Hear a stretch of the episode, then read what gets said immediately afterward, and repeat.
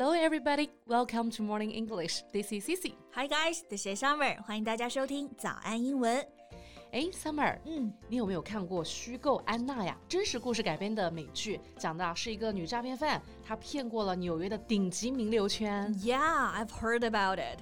这个剧呢，说的就是俄罗斯一个卡车司机的女儿安娜·索罗金，她假扮成呢德国豪门家族的继承人安娜·德尔维，骗过了她的创业男友、投资圈的大鳄，还有艺术投资商啊，等等等等，给她垫付各种大牌的奢侈品、豪华酒店。甚至还包括一辆私人飞机啊！Right，真的是骗子中的高手啊！Yeah，然后呢，最近啊，又有一个被称为是越南版的 Anna 出现在了公众的视野当中。Mm hmm. She also pretend to be a super rich girl and lied to so many people. Got herself married twice, and she swindled them out of tons of money. 啊，就是说啊，这位来自越南的农村女孩，她呢就假扮成富豪之女，骗了一百七十亿的越南盾啊！哇，而且她还请了三百多个演员来演戏。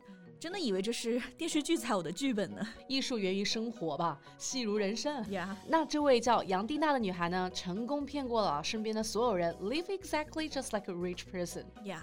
不过呢，谎言终究是谎言啊，sooner or later truth will out。最终谎言还是被揭穿了，然后大家才发现啊，被他骗了。对，那现在啊，内网外网都有报道，不如今天啊，我们就在节目当中呢，来跟着外网的报道一起来看一看，同时呢，学一些当中实用的英文表达吧。OK，sounds good. Let's turn to it. 在节目的开始，给大家送一个福利。今天给大家限量送出十个我们早安英文王牌会员课程的七天免费体验权限，两千多节早安英文会员课程以及每天一场的中外教直播课，通通可以无限畅听。体验链接放在我们本期节目的 show notes 里面了，请大家自行领取，先到先得。好，那我们先来看看大标题啊。嗯，Known by many as the Vietnamese Anna Delvey。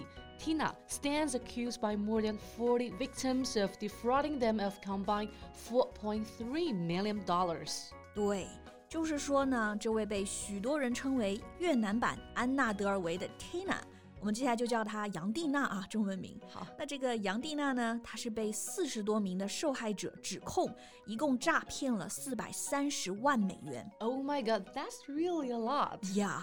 我们首先看看里面一些实用表达。第一个是这个 Vietnamese Anna Delvey，就是说越南版的安娜德尔维。Vietnamese 这个词呢，意思就是越南的、越南人的。对，那这里啊，指控用的表达 accuse，a c c u s e，it means to say that you believe someone is guilty of a crime or of doing something bad。它常常搭配的表达呢是 accuse somebody of something or accuse somebody of doing something，就是说啊，指控某人做了某事。是的。如果你是被指控啊，前面加上一个 be 动词就变成被动语态了，对，也就是 be accused of something or be accused of doing something。Right，那前面加上一个 stand，stand accused 是更加正式的表达啊。嗯、so Tina stands accused of defraudation。对，哎，那这里刚好就提到另一个好用的词啊，就是 诈骗 defraudation。它的动词形式大家可能更熟是 defraud。D E F R A U D. It means to trick a person or organization in order to get money from them. 常见的搭配是 defraud somebody of something。OK，那他是怎么去欺骗到大家的呢？嗯，One of Tina's more outlandish scams involved hiring 300 actors to play her friends and family to phone husband at their lavish wedding。真的很敢啊！就是雇了三百多个演员来配合她的演出，在哪？在她的婚礼上。是的。那这里有一个 outlandish scam，意思就是非常古怪的一个骗。 句啊，outlandish, O U T L A N D S I S H, meaning strange and unusual. And scam 这个词呢，S C A M，它做名词的时候啊，meaning a clever but dishonest way to get money。Yup，那这真的不叫做古怪的骗局了吧？真的是惊天大骗局了。Yeah，a big scam。Exactly。然后呢，她就是骗过她的老公，对吧？这里有一个 fool somebody，意思就是愚弄某人。 Fool 做一个动词使用啊 fool somebody。平常呢，如果你想要找一个替换表达，可以说 make a fool of somebody，也是愚弄他人的意思。Yeah, so she made a fool of her husband, or we should say she made fool of people around her. 对，每把每个人都骗到了啊，在这么一场奢华的婚礼上。那刚刚这个奢华呢，用的是这个词 lavish，l a v i s h，它是做一个形容词啊，meaning large, impressive or expensive。Right，比如说啊，这个 Tina 呢，最开始和男朋友在一起啊，都会先送很多昂贵的、奢侈的礼物啊，去显示她很有钱。Yeah，we can say she often gives her boyfriend lavish gifts。对的。然后这个 lavish 还可以做一个动词来用，it refers to give someone or something a lot of love or money，也就是慷慨赠予的意思。 这个 lavish 还可以表示浪费啊、滥用。Oh, yeah, so she lavished money on her boyfriend at first. Yeah, that is how she got their trust. 所以就是通过这种方法，成功打造了她有钱的人设，是的，赢得了信任。Exactly，毕竟舍不得孩子套不着狼啊。Yeah，总要想办法体现一下她的实力嘛。 And it would be four years before the bride's fabricated identity began to unravel. 嗯。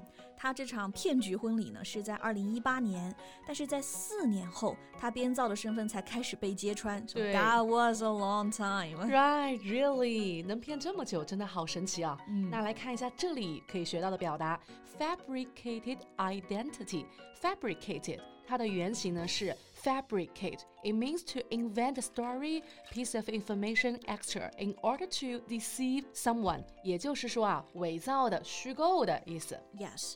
后面这个词呢，identity，大家应该熟，就是身份。所以刚刚这个 fabricated identity 指的就是呢，他伪造的身份。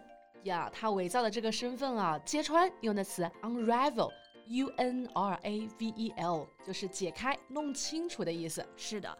然后其实据说啊，第一个家庭被骗的时候呢，其实意识到了 she's a frauder，但是他们没有选择报警，哦，就是怕丢脸吧。所以呢，在第一段婚姻结束之后啊，这个 Tina 仍然在继续行骗。And in 2021, she married again.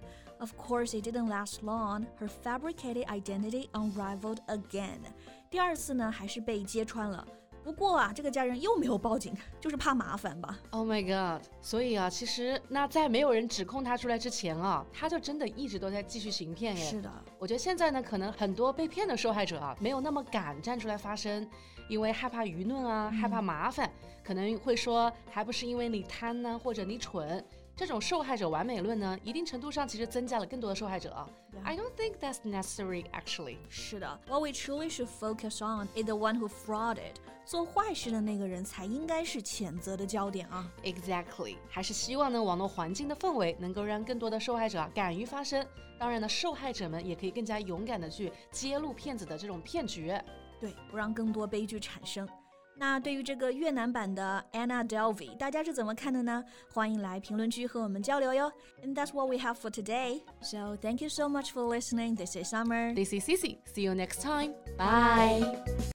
今天的节目就到这里了。如果节目还听得不过瘾的话，也欢迎加入我们的早安英文会员。